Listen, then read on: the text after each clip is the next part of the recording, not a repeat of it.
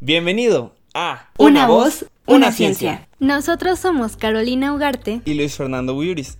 En esta ocasión hablaremos sobre cosméticos. Un cosmético es una sustancia o preparación que se coloca en contacto con cualquier parte externa del cuerpo humano, incluida nuestra boca y los dientes. Usamos cosméticos para limpiar, perfumar, proteger y cambiar el aspecto de nuestro cuerpo o para alterar sus olores. Pero, ¿qué es exactamente lo que nos ponemos en la piel? ¿Qué significan esos nombres largos en la lista de ingredientes y qué hacen?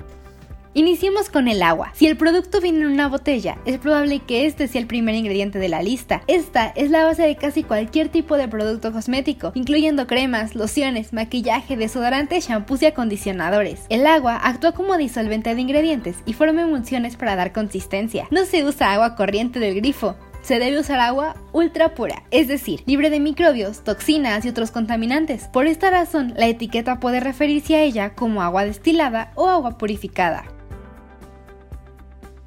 Pasemos a los emulsionantes. Dado que el aceite y el agua no se mezclan sin importar cuánto agite, mezcle o revuelva, se agregan emulsionantes para cambiar la tensión superficial entre el agua y el aceite, produciendo un producto homogéneo y bien mezclado con una textura uniforme. La tensión en la superficie de un líquido se debe a la atracción entre las moléculas de los líquidos. Ejemplos de emulsionantes usados en cosméticos incluyen polisorbatos, lauret 4 y cetilsulfato de potasio.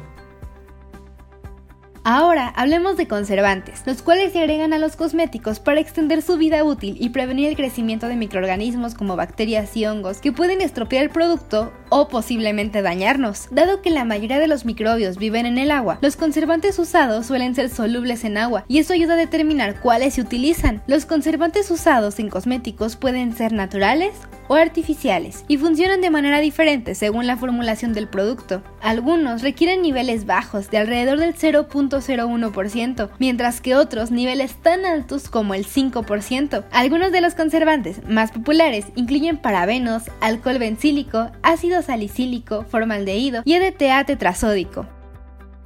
Pasemos a los espesantes, los cuales actúan para dar a los productos una consistencia atractiva. Pueden provenir de cuatro familias químicas diferentes.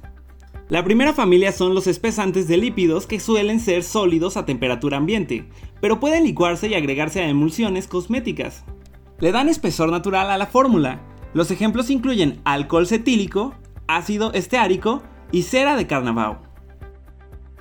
El segundo tipo son los espesantes de origen natural. Son polímeros que absorben agua provocando que se hinchen y aumenten la viscosidad de un producto. Los ejemplos incluyen hidroxiatilcelulosa, goma guar o goma santano. Los cosméticos con una consistencia demasiado espesa se pueden diluir con disolventes como agua o alcohol.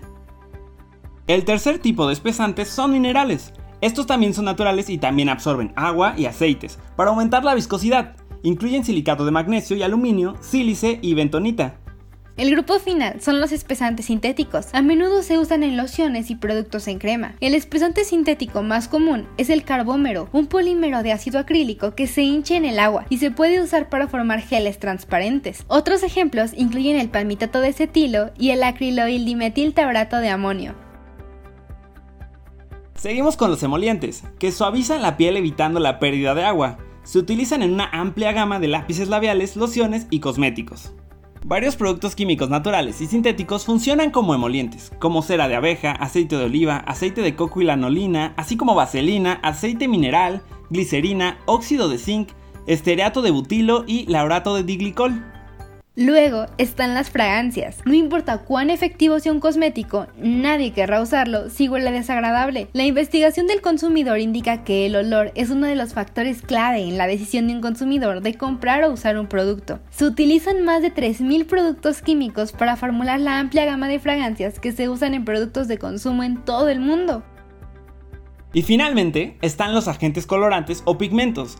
El propósito de muchos cosméticos es acentuar o alterar el color natural de una persona. Los ingredientes minerales pueden incluir óxido de hierro, escama de mica, manganeso, óxido de cromo y alquitrán de hulla.